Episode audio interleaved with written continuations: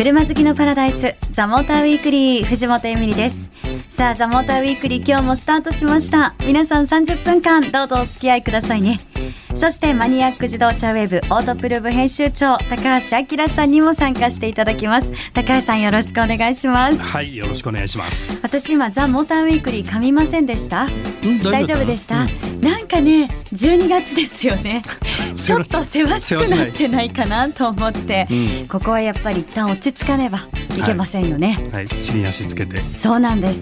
実はですね、あの、昨日のことなんですけど、あの私はこの番組のあの市場ブログもね、試乗会に行くたびに書かせてもらってるんですが、はいはい、オートプルームにも出てますね。はい、出させていただいております。はい。はい。一本忘れてました。すいません、お送りするの。パソコン開いて、うん、隅の方にあって、うん、あれこれなんだろうなと思ったら2か月前ぐらいの試乗会すいません。ねはい。師走は忙しいですね。そう。高橋さんはそういうのないですか？ないです。ねすいません本当にね。なんかね。あったらまずいね。はい一緒にさせようっていうねこのね。そうただ何気にこうあ忘れてたっていうことが積み重なる時期でもありますので、まあね原稿忘れることはないんだけどまああのうっかりっていうのは確かにあるよね。ありますよね、えー、年齢的にも。いや年齢の話じゃなくて。まあでも年末だしね、はい、あの末になって皆さんバタバタするとこう気持ちも焦っちゃうし、うん、それがねまたこう車の運転に結びついちゃったりしてなんかねいらない事故みたいになってしまってもいけないのでぜひあの気持ちも落ち着けてなるべく早いうちからいろいろね仕上げておいてゆっくりとした年末を今年は過ごしたいなというふうにあの皆さんに話しかけてますけど私心がけてます。安全運転でね、安全運転でね。はいよろしくお願いしますさあそしてですね本日はあの日本カーブザイヤーの話ちょっとしていきたいんですけど年末、ね、年末ですよね。はい、実はですねあさってですねちょうどねその日本カーブザイヤーが決まるんですが、うん、その前にテンベストということで、うん、10台車がねノミネートされてもうそれは発表になってます、はい、でそこであの本日はですね高橋さんと2人で、うん、その10台を振り返っていきたいなっていうふうに思います、うん、あだこだ。はい。はい、はい、あだこだよろしくお願いします、はい。ということで皆さんえ今週もですねのんびりした気分でどうぞ最後までお付き合いください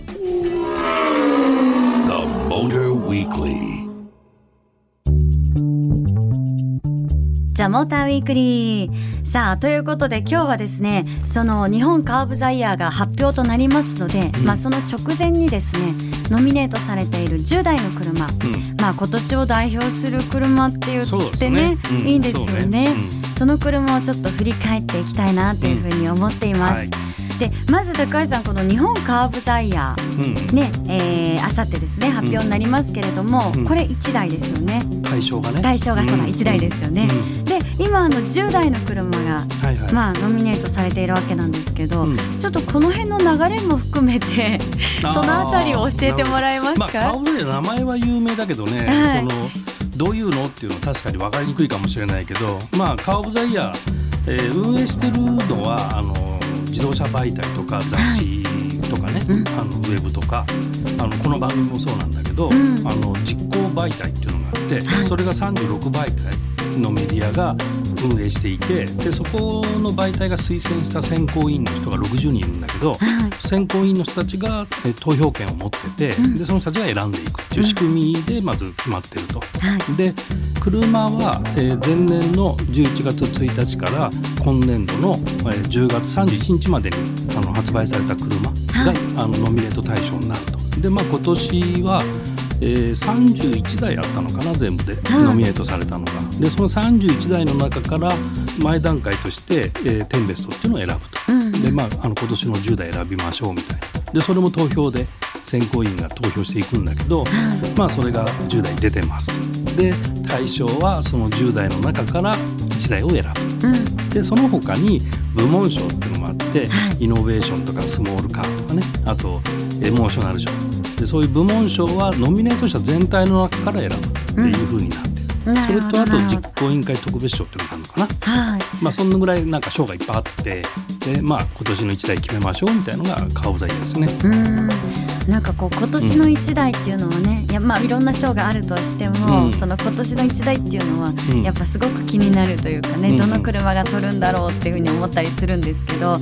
まあ、あの今からご紹介する10台の中からね、その1台というのが選ばれるわけなんですがあの今この10台ノミネートされてる車、ちょっと私からご紹介をしていきたいと思いますけど、えースズキスイフトシリーズでトヨタカムリレクサス LC ホンダ NBOXNBOX カスタムでマツダ CX5 で、えー、とアルファロメオジュリア BMW5 シリーズセダンツーリング、えーシトロエン C3 ボルボ XC60 フォルクスワーゲンティグワン。はい。はい。ということで。まあ今年あの偶然にもうん。5台5台って感じなので、はいはいええまずですねじゃああの国際車の方から振り返っていきたいなと思います。うんうん。はい、はい。ということでまあスズキのスイフトはい。からいきましょうか高橋さん。はい、これ番組でもね、うん。何回かやっていて特に桂さんがね絶賛してましたよね。スイフトスポーツ、うん。はい。でスイフトはあの1リッター1.2リッター1.4リッターエンジンのバリエーションもいっぱいあったり、うん。あのーまあ、実用車っていう部分の色を出してるうところもあればスイフトスポーツみたいに乗ってすごく楽しいっていうねいろんなバリエーションいろんな顔を持った車なんでね、あのーとても面白い存在じゃないかなとは思うんだけど、はい。うん。であとあのトヨタのカムリ、うんうん。これもねもう本当になんか全く新しくなったカムリみたいな形で紹介しましますね。た。はい。これはあのトヨタがあの、えーいい車作ろうのスローガンのもとに、うん。あの TNGA っていうねプラットフォームも新しくなってエンジンも全く新設計でもちろんボディも新設計でっていう車で国内ではハイブリッドだけあの導入していて、はい。アメリカだと2.5リッターの NA エンジンっていうのもあるんだけどこれはちょっと国内では売らずに、うん。えーハイブリッド専用モデルという形で、えー売るのね。うん。で割と車大きめのサイズなんだけど、まあ、クラウンと同じかクラウンちょっと大きいかみたいなぐらいのサイズなんだけど燃費がねもう28.4だったかな。なんかグレードによっては30リッター30キロ超えるくらいのすごいいい燃費の車で、はい。あの特にエンジンがそのダイナミックフォースエンジンっていうエンジンなんだけど、うん。まあ、とてもその熱効率がいいってちょっと専門的だけどはい。燃焼効率が良くて、えー燃費がいいっていうねこれも注目の車ですね。うん結構そのデザインもそうですけど、うん。ねこれ若い人にどのぐらい刺さるのかなっていうのもね楽しみだったりするし、さあそしてですねレクサスの LC もうん、この10代の中に入ってきてます。これはもうね日本を代表するプレミアムブランドレクサスですからね、それのさらにトップブランドのツーダークーペ。うん。これはもう誰が見てもあのかっこいいとかすげえとかっていう種類の車で、まあ、1300万ぐらいなんだけど、まあ車格から考えるとちょっと安いのかなとは思うんだけどあそれでも、うん。はいもうちょっとするのかなっていう印象だったけど蓋開けてみたらまあそのぐらいの金額で販売してる。んでこれすごい売れるんじゃないのかなと思いますからうね。ん。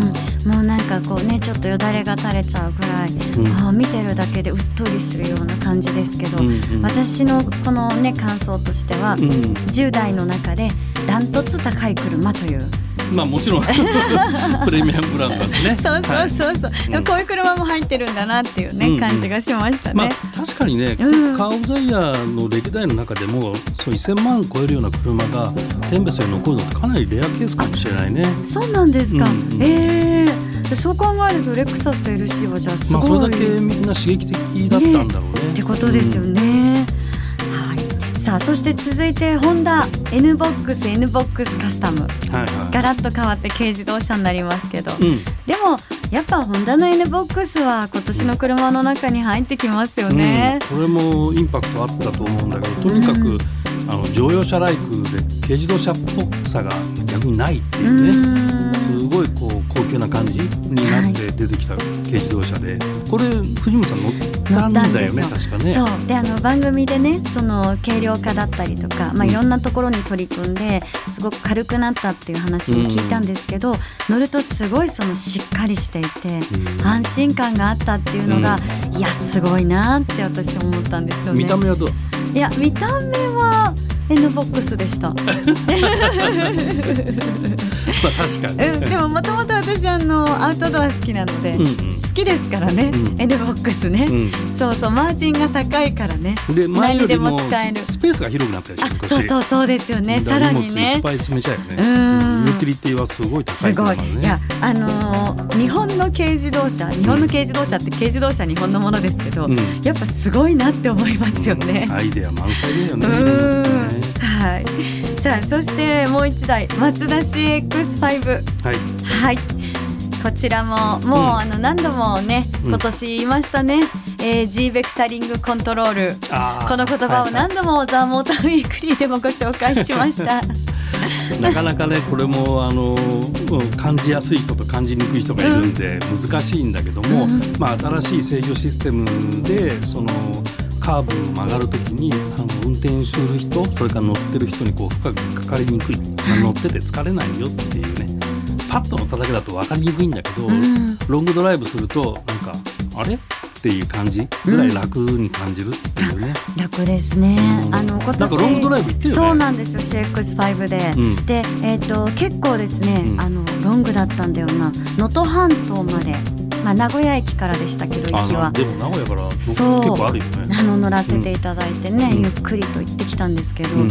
あのね疲れないんですよ。うん。ワインディング走っても何しても、うん。もちろんその疲れにくいっていうね、うん。あのマツダの車作りのねそのうんなんか人間中心っていうのもあるんでしょうけど、この車はね特に楽ちんなんですよね、あとこれ静かなんだよねこの車。そうなんです。静粛性すごい高いらしいですね、うん。なんで私がらしいって言ったかっていうと、うん。このですねロングドライブはあのオートプルーブ社員のですねまあ久しぶり最近登場してないですけど松本春彦さんあの松爺ね。松爺さん。うちの元編集長ね。元編集長さん。そしてあと岡崎五郎さん。あーはい三人で行ったんですよ、ね。はい。すっごい賑やかだったのね車内が。だから静粛性が。あー二人ともよく喋るからね。ちょっとわからなかった。よくわかんなかった。そう。それぐらいうるさい。みんな賑やかだったの。の今年私思い残してることは CX5 の静粛性をちょっと味わってみたいなんだそれ。はいまあでも国産車だけでも結構やっぱねあの振り返ってみてももうさまざまな車がね出てるなっていう感じしますけどね、あの後半はじゃあインポートカー5台についても振り返っていきたいと思います。The Motor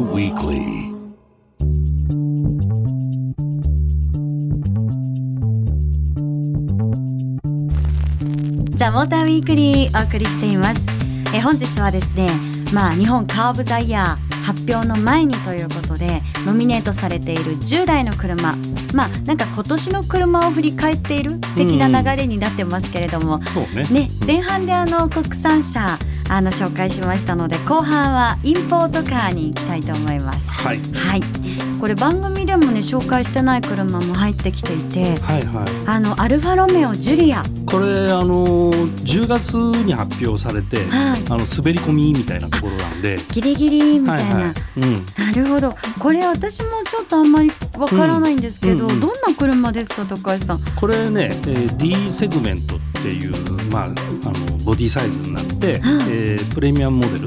で、えーライバルが BMW の3シリーズとかあメルセデスの C クラス、ジャガー XE みたいなアウディ A4、うん。まあ、これくらいがライバルに設定される中で、まあ、アルファロメオブランドなんで、うん。もっとこう官能的ですよみたいなポジショニングの車かな。なるほど、うん。じゃあセダン。そうそうセダン。なんですうん。ね、へーでやっぱあの、えー本国のねアルファロメオ自体がそのブランドを再建しようっていうことで今うん。一生懸命やってて、はいでそれでまああのこれが第1弾でえこの後7台っつったかななんかあのアルファロメオブランドバンバンバンバンこれから来るんでそうなんね。ちょっと注目のブランドでもあるのね。へえ。だからそれに伴ってね国内でもそのアルファを売ってる FCA ジャパンっていう、まあうん。フラフィアット・クライスラーオートモービル・ジャパンなんだけど、はい。これの販売会社もだからすごく増えててはい。今全国で70何店舗まで増えててね多分都道府県どこにでもあるように今なってるのね。そうなんだ、うん。私ごめんなさい。全然チェックしてなかったけど気になってきました。うん。はい、さあそしてですねじゃあ BMW5 シリーズ。うん、はい行きたいと思います。これはあの新型のね5シリーズ格好を見ると、ここまで小幅なのっていうぐらいねうん。変化が目立たない。そういう感じなんだよね。はい。車に興味がない人が見るとえこれフルモデルチェンジって言いたくなる感じなんだけど 本当ですか？みたいなうん、ね、これねプラットフォームも変わって、うん。本当にもうガラッと全部変わっててええ。でその今まではその3シリーズなんかと共通のプラットフォーム使ってたんだけど、はい。今度はあの7シリーズとあの共通のプラットフォームに変わって、うんあのよより高級になってうん。車もその今までの5シリーズのイメージよりも0.5ランク上に上がったとかね。それくらいのプレミアム感がより増してるっていうところうん。の存在感がある。じゃあもう5シリーズだけど、うん。まあなんか7シリーズ。近いね。うん。いやなんかあの結構私お話聞くと、ん。BMW の5シリーズってうん。良かったって言ってた方が多かったあのそう。うんうん。印象に残ってますけどね、さあそしてシトロエンの C3 も今年出ました。はい。はいこれはもうなんて言うんだろう。一番心揺れてんじゃないの？そうそうそう私はね。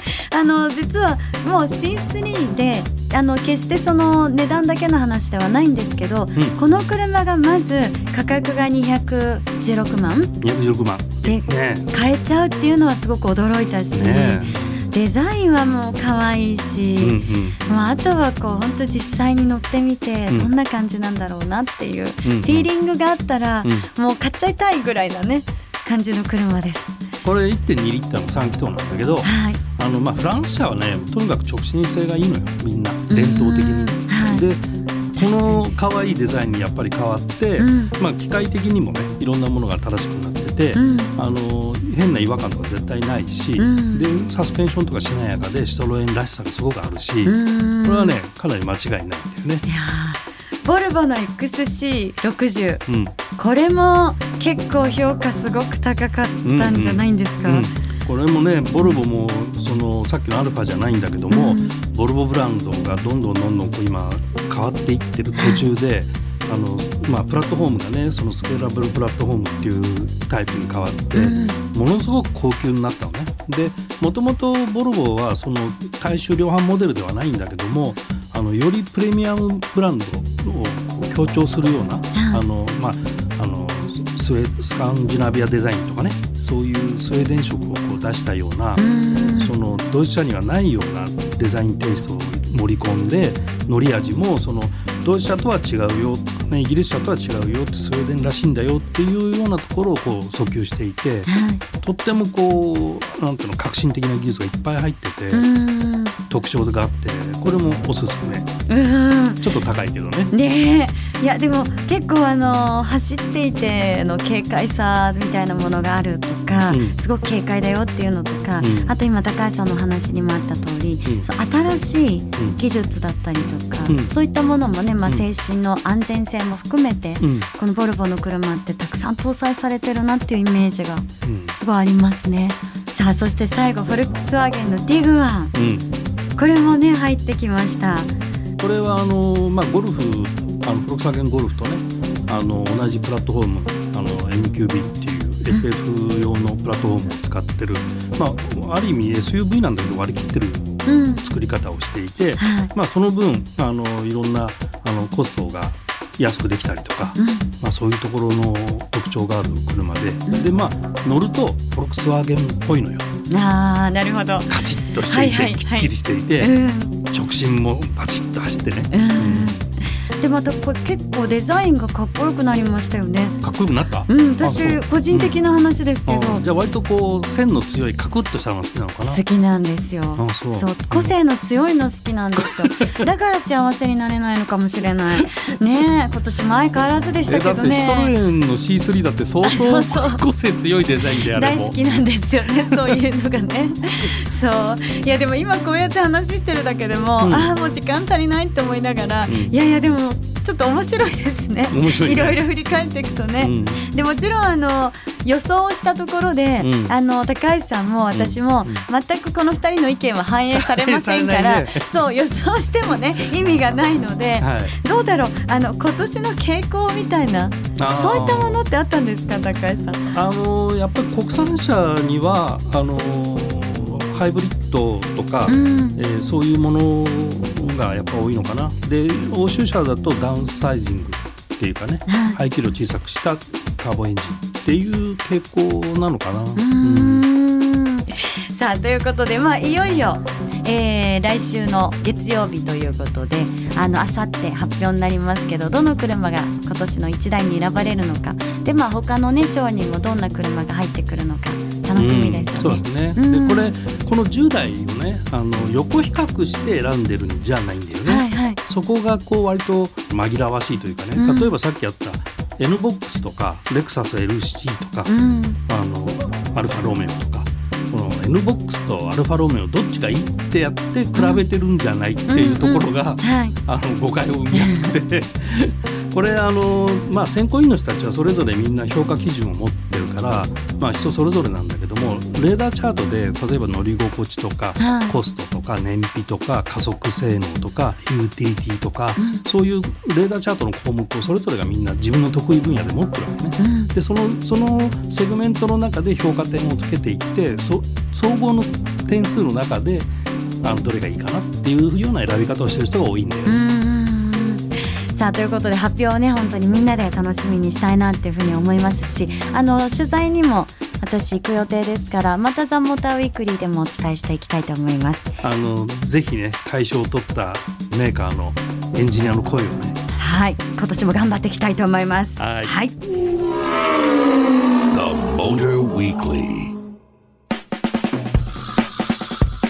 さあということで今日の「ザ・モーターウィークリーは日本カーブザイヤー決定前にですねまああの今年の代表ともいえる車を振り返ってきたわけなんですけれども、えー12月のね30日が高橋さん今年最後の「ザ・モーターウィークリーの放送になるんですが、はい。あのその時はもちろんそのカーブザイヤー、うん。あの発表になってますので、うん。その話も合わせてあの日本カーブザイヤーの実行委員長の荒川正幸さんにああモーターマガジン社のねはい荒川さん。来はい、ていただきまして、はい。あの今年の車事情みたいなのも合わせてうん。ちょっと振り返っていきたいなっていうふうに思ってます。はいはいなのでね皆さんもなんかあの今年この車良かったなっていうメッセージなんかも送ってもらえたら嬉しいですしでその前にはまだ年末ジャンボも募集しておりますので。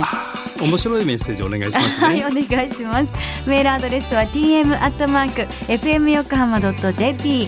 ザモーターの頭文字 tm に続いてアットマーク fm 横浜ドット jp でお待ちしています。採用された方には番組オリジナルステッカーをプレゼントします。ということで、やっぱり年末になってきて体調を崩してる方も多いですね。高橋さん大丈夫ですか？大丈夫ですね。なんとか風邪ひかないんで、ね。私ねなんとか風邪ひかないって言われてたのに今年風邪ひいちゃいまして。賢くなったんじゃないの？いや賢くなったからそれどっちもどっちですけどね。でも皆さんもあの暖かくしてね風邪をひかないようにしてください。えザ・モーターウィークリーお相手は賢くなったのかな？藤本エミリとマニアック自動車ウェブオートプルーブ編集長高橋明さんでしたまた来週。